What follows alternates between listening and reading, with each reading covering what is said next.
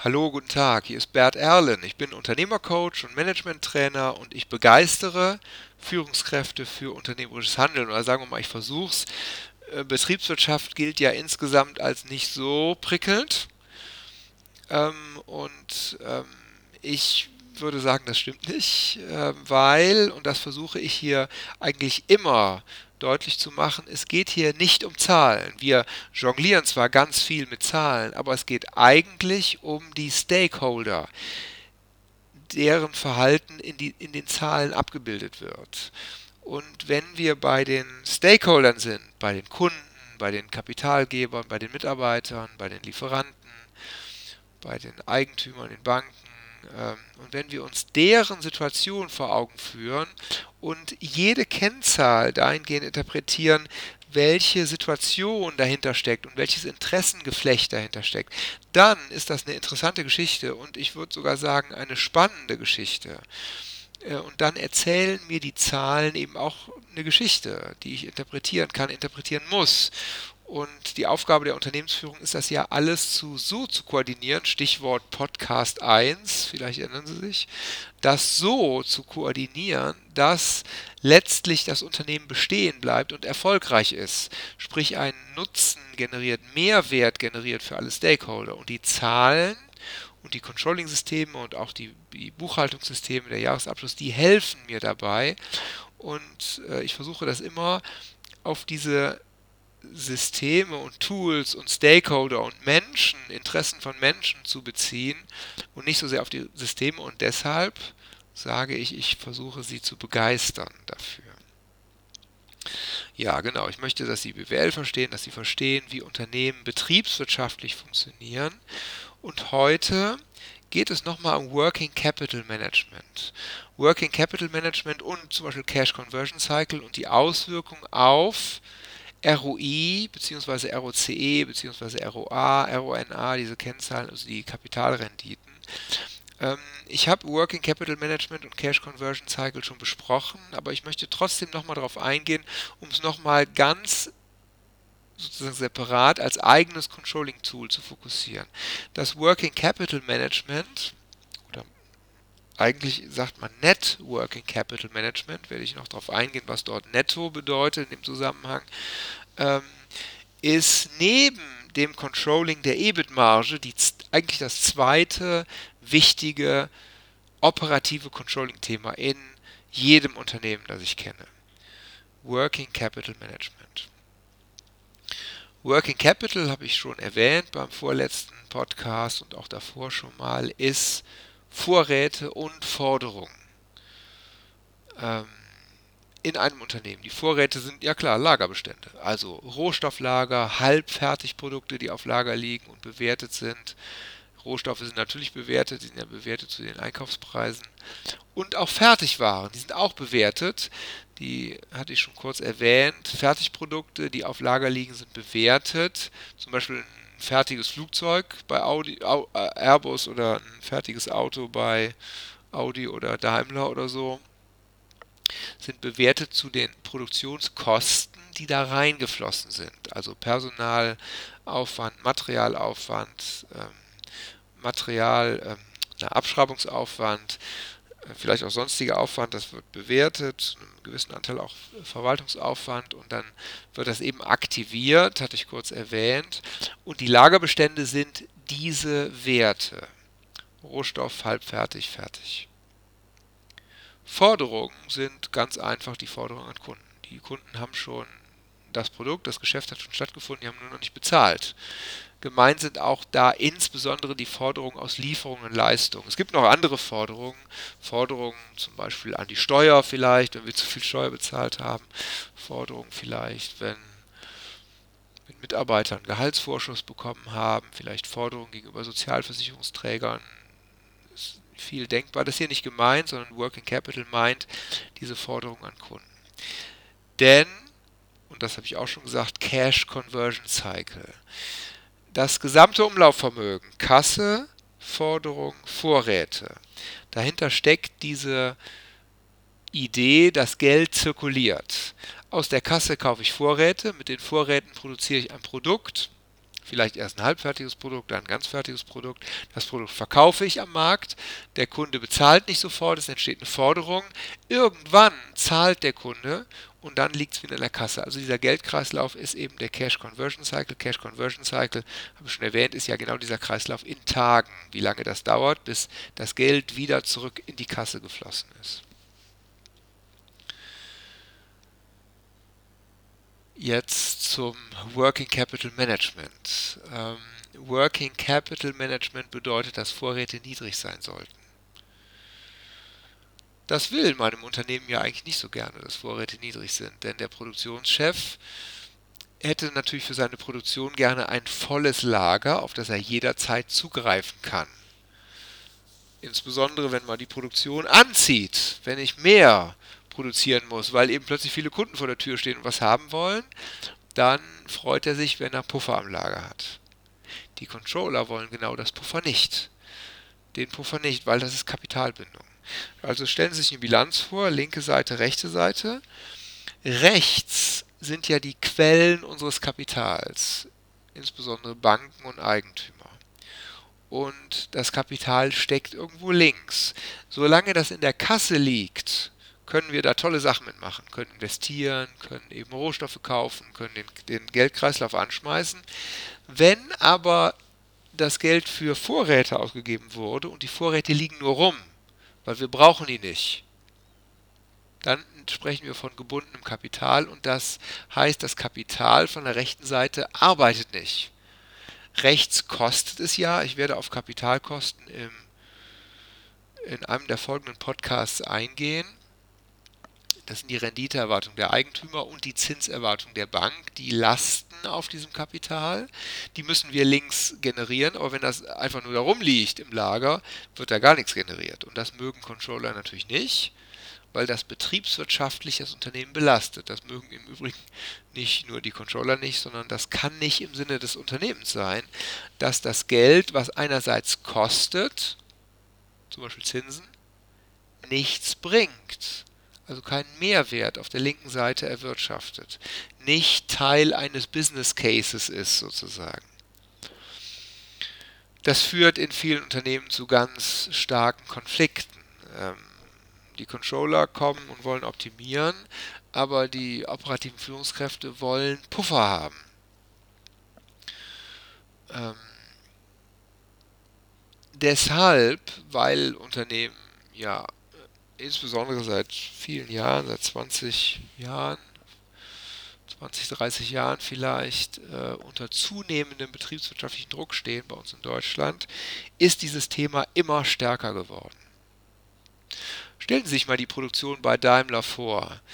Ähm, die haben eine relativ regelmäßige Produktion. Also da läuft das Band immer im gleichen Takt, im gleichen Zeitraum, läuft da durch und da werden eben die Autos drauf produziert und das läuft immer gleich schnell. Manchmal schmeißen die das an, dann lassen die das schneller laufen. Wenn eben mehr Kunden Autos haben wollen. Dieses Band, oh Entschuldigung, dieser Produktionsprozess sind total durchorganisiert. Total durch, auch automatisiert. Jeder Handgriff ist genau geplant. Und auch wo da Vorräte liegen, ist genau geplant. Die IT ist da ja ein riesen Fortschritt gewesen in der Planung von Produktionsablaufen. Ohne IT ginge das natürlich überhaupt nicht so gut. Äh, das ist so weit durchgeplant, dass wenn das Lager leer ist, das dann automatisch nachbestellt wird beim Lieferanten.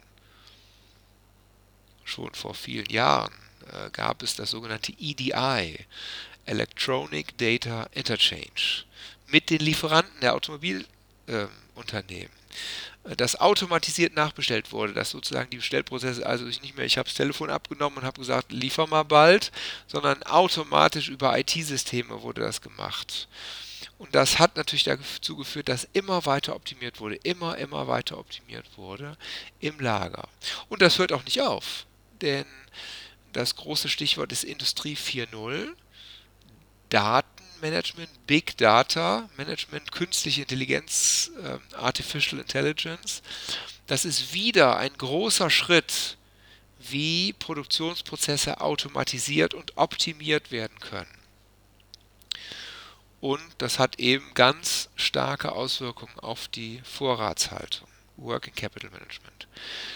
Die Automobilwirtschaft ist für viele Managementprinzipien und eben auch hier beispielgebend, aber das versuchen die bei Airbus genauso in der Flugzeugproduktion. Airbus äh, Flugzeugproduktion ist eigentlich traditionell eher eine Manufaktur als jetzt eine Fließbandproduktion, aber Airbus versucht seit Jahren schon seine Produktion zu also eher zu einer Fließbandproduktion zu machen. Ähm, ich habe vor einiger Zeit ein Produktionswerk von Airbus besichtigen dürfen. Da stehen die Flugzeuge alle hintereinander. Und mit fortschreitenden Arbeitsschritten sozusagen fahren die immer weiter nach vorne und irgendwann ist fertig und dann fährt es raus aus dem, aus dem Hangar. So ähnlich wie ein Fließband, natürlich in einem viel größeren Maßstab und äh, geht auch nicht so richtig auf dem Fließband selbst, aber die Idee ist die gleiche. Und da herrscht ein ganz starker Effizienzsteigerungsdruck. Äh, Airbus nicht aktuell wegen der Corona-Krise ähm, tendieren Kunden sogar dazu, Bestellungen zu stornieren, aber in normalen Zeiten, also bis vor drei Monaten war normal, ähm, hat Airbus versucht, die Taktraten immer weiter zu erhöhen, weil viele Kunden auf ihre Flugzeuge achten und weil Airbus natürlich ganz genau weiß, jedes fertige Flugzeug generiert Umsatz und damit EBIT in, in diesem Jahr. Also je schneller der Takt ist, desto schneller können die Umsatz und damit EBIT generieren. Denn äh, Airbus hat viele Bestellungen auf Halde, also sozusagen viele Kunden haben schon bestellt und die Kunden warten auch auf die Flugzeuge, also warteten. Aktuell ist da viel in Unordnung. Ich durfte auch vor einiger Zeit meinen Aldi-Lager besichtigen. Ähm, und ich war verwundert darüber, wie klein das war. Also das war wirklich klein, das Lager. Im Vergleich zu dem Aldi, zu der Größe des Ladens selbst, war das ein wirklich kleines Lager. Ähm, wenn das Lager klein ist, dann bedeutet das, da passt nicht viel rein, ist ja klar. Und da stand eine weiß ich jetzt nicht mehr genau, aber eine Palettenreihe stand da drin. Also sozusagen wurde was geliefert und man konnte jetzt nicht von dem Laden aus auf die Palette zugreifen, die zuletzt geliefert wurde. Ähm, und das bedeutet, dass die, dass die Mitarbeiter in der Filiale sich sehr genau überlegen müssen, wann sie was bestellen. Also die müssen sehr gut planen, wie die Einkäufe in dem Laden stattfinden, um zu wissen, wann das Regal leer ist und wann nachbestellt werden muss. Denn ähm, da ist nicht viel Platz im Lager und die Reihenfolge der Paletten muss sehr genau geplant werden. Aldi ist übrigens auch ein beispielhaft ähm, agierendes Unternehmen, strategisch beispielhaft agierend, äh, weil die insbesondere eben diese Supermarktidee sehr stark vorangetrieben haben in dem Markt. Mittlerweile haben hat, insbesondere Lidl hat die Strategie ganz stark kopiert, übrigens im Moment erfolgreicher als Aldi. Da ist im Moment großer strategischer Druck auf dem Unternehmen, weil Lidl sie im Grunde strategisch überholt hat. Aber auch Rewe und Edeka oder auch andere Supermarktbetreiber haben natürlich einiges gelernt von dem Geschäftsmodell, was eigentlich Aldi vorgemacht hat. Und dazu gehört eben auch das kleine Lager, damit die Kapitalbindung möglichst gering ist. Lagerbestandsoptimierung, ganz großes Thema. Möglicherweise kennen Sie das, wenn Sie im Unternehmen arbeiten, ähm, dass da unheimlich viel Wert drauf gelegt wird. Ähm, ich ähm, habe äh, vor einiger Zeit den Geschäftsführer eines Stahlhandels Unternehmens kennengelernt. Das gehörte zu einem Konzern und der Geschäftsführer hat gesagt, weil mein Lager so runteroptimiert wurde, habe ich letztes Jahr drei Geschäfte verloren. Die Kunden wollten, aber ich konnte nicht liefern. Ähm, dieses Unternehmen ähm, ist sehr Cashflow-orientiert derzeit. Und es geht bei der Lageroptimierung insbesondere um Cashflow, denn das Geld, was nicht im Lager gebunden ist, ist ja in der Kasse. Sprich, weniger Material einkaufen verbessert den Cashflow. Dieses Unternehmen steht sehr unter Druck, weil es ähm, sehr stark vom Kapitalmarkt abhängig ist und insbesondere die Banken achten unheimlich auf den Cashflow, weil die ja logischerweise aus dem Cashflow ihre Kredite zurückbezahlt werden sollen irgendwann mal. Und deshalb ist der Cashflow eine ganz wichtige Kennzahl fürs Rating von Unternehmen bei Banken. Und dieses Unternehmen ist sehr Cashflow-orientiert, weil es eben mit dem Rücken zur Wand steht und weil es ganz dringend angewiesen ist auf die Kredite von Unternehmen. Naja, und dagegen halt Geschäfte verloren. Das kann passieren. Und Sie können sich vorstellen, dass dieser Geschäftsführer, dieser vertriebsorientierte Geschäftsführer nicht sehr erfreut war über diese Beschränkung, die da kommt. Aber Cashflow ist in dem Fall wichtiger gewesen als das Geschäft selbst. Als, die, als das schwankende Geschäft möglicherweise, sollte ich noch dazu sagen. Working Capital Management. Ähm, Forderungen gehören auch dazu da ist jetzt gar nicht so viel zu, zu sagen, einfach Forderungen runter. Wie kriegt man Forderungen runter? Indem man einfach die Kunden dazu bringt, schneller zu bezahlen. Also dass eben der Zeitraum, wo die zahlen müssen, kürzer ist. Es gibt oft vereinbarte Zahlungsziele, 10 Tage, 20 Tage, 60 Tage, 90 Tage, wie auch immer. Das ist in verschiedenen, ähm, verschiedenen Branchen relativ unterschiedlich. Generell äh, in der Automobilindustrie beispielsweise haben die Automobilkunden, die, die die Automobilhersteller, Entschuldigung, relativ viel Verhandlungsmacht gegenüber ihren Lieferanten, weil die Lieferanten kleinere Unternehmen sind, die wiederum abhängig sind von ihren Kunden, den Automobilherstellern. Und deshalb werden da tendenziell lange Zahlungsfristen äh, vereinbart zugunsten der Hersteller, zu Lasten der Lieferanten. Die bekommen, die haben ja auch Working Capital Thema, die bekommen ihr Geld später. Also Forderungsmanagement heißt mehr Geld schneller einzutreiben. Entweder durch, äh, durch günstigere ähm, Zahlungsziele mit den Kunden oder durch beispielsweise besseres, bessere Rechnungslogistik, dass es schneller geht, bis man nach dem Geschäft eine Rechnung geschrieben hat. Das ist ein großes Thema bei Handwerkern. Handwerker, die oft leider relativ wenig äh, sich betriebswirtschaftlich in ihrem Unternehmen engagieren können, weil sie natürlich fachlich sich engagieren müssen für die Ausübung ihrer Tätigkeit. Ähm, manchmal bleiben da einfach Rechnungen mal liegen.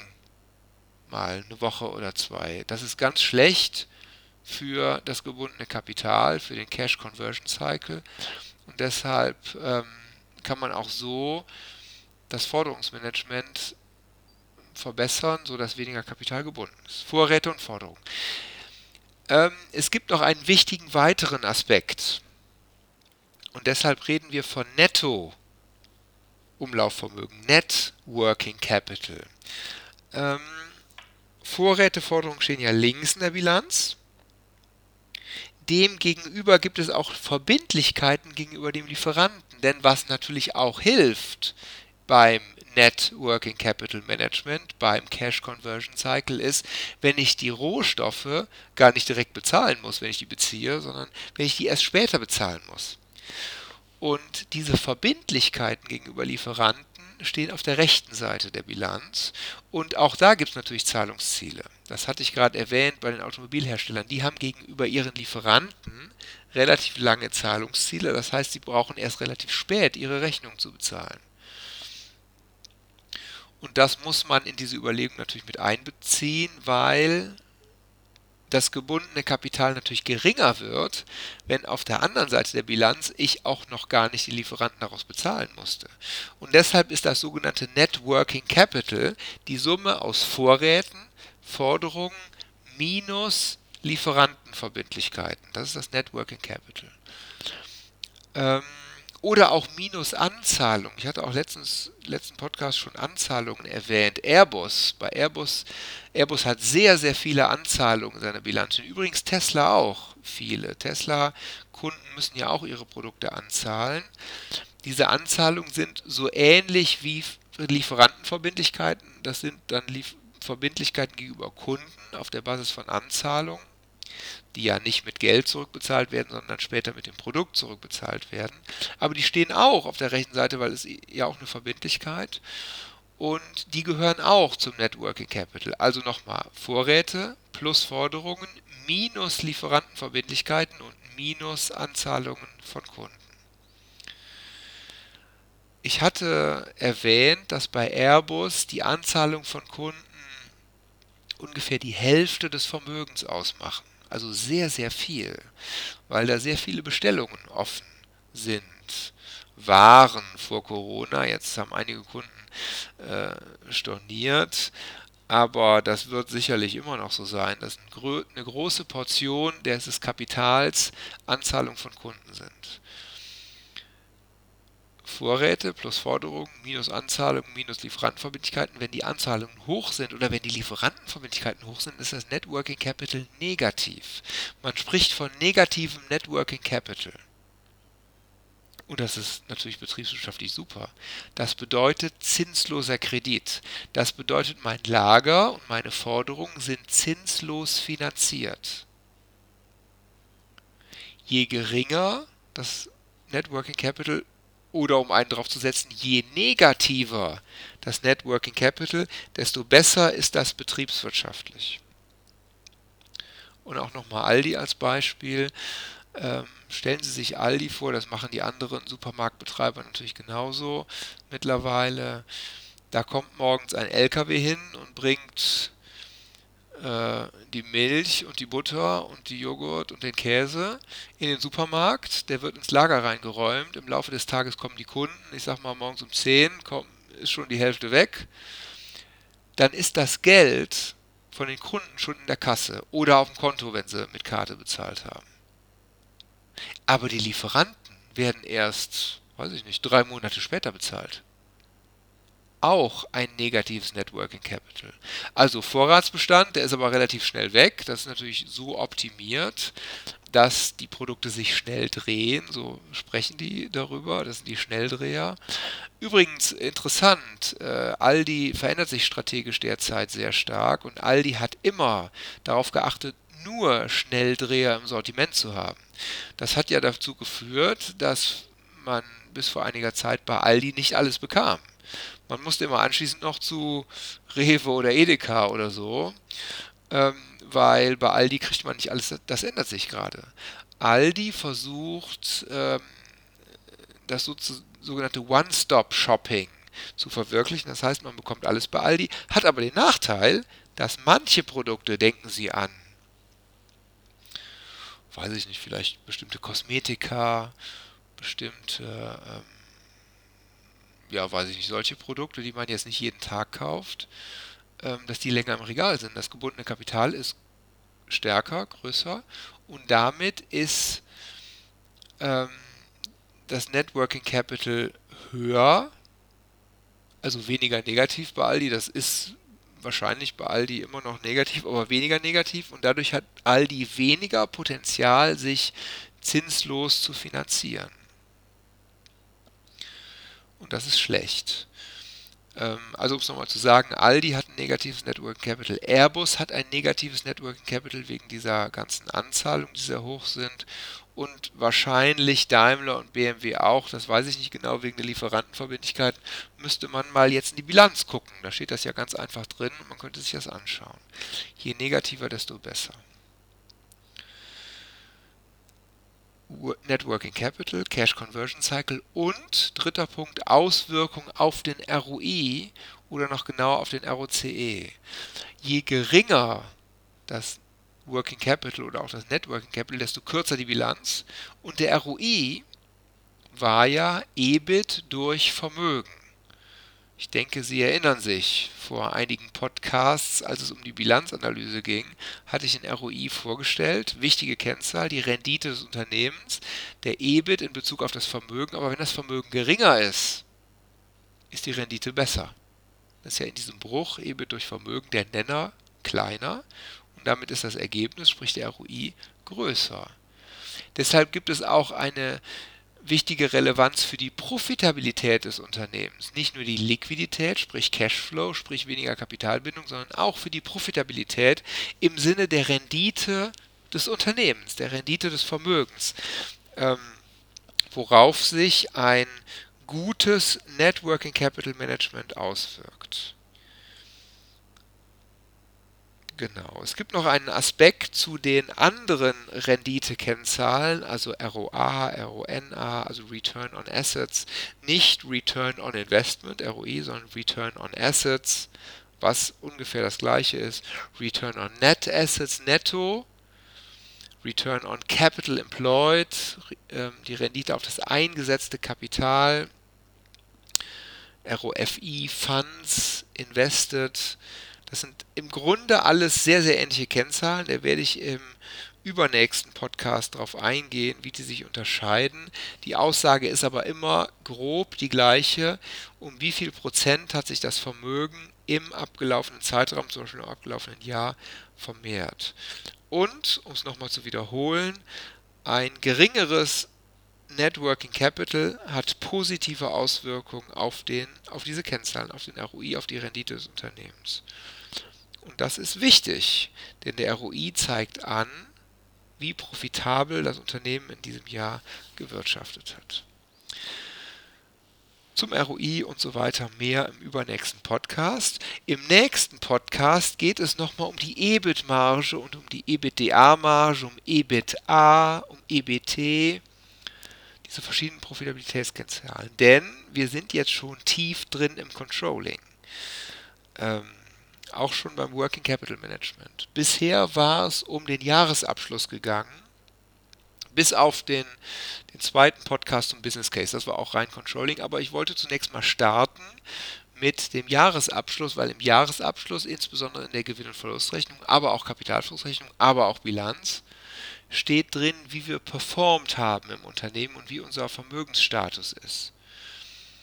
Und um es kurz und prägnant auszudrücken, wenn wir wissen, wie wir performt haben in der Vergangenheit, dann entsteht automatisch die Frage, ob das okay ist. Und meistens ist es nicht okay, wir wollen besser werden und das heißt Controlling. Jetzt schauen wir also nicht mehr zurück, sondern jetzt schauen wir nach vorne im Controlling. Und eine wichtige Vorschaufrage ist, wie soll denn die EBIT-Marge nächstes Mal sein?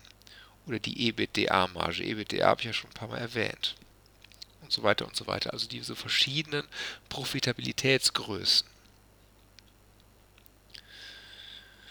Ja, ich danke Ihnen für Ihre Aufmerksamkeit. Ich hoffe, Sie konnten erkennen, dass die BWL nicht so kompliziert ist, wie Sie vielleicht denken. Und ich hoffe, ich konnte den Nebel in diesem Sinne etwas lichten. Kontaktieren Sie mich.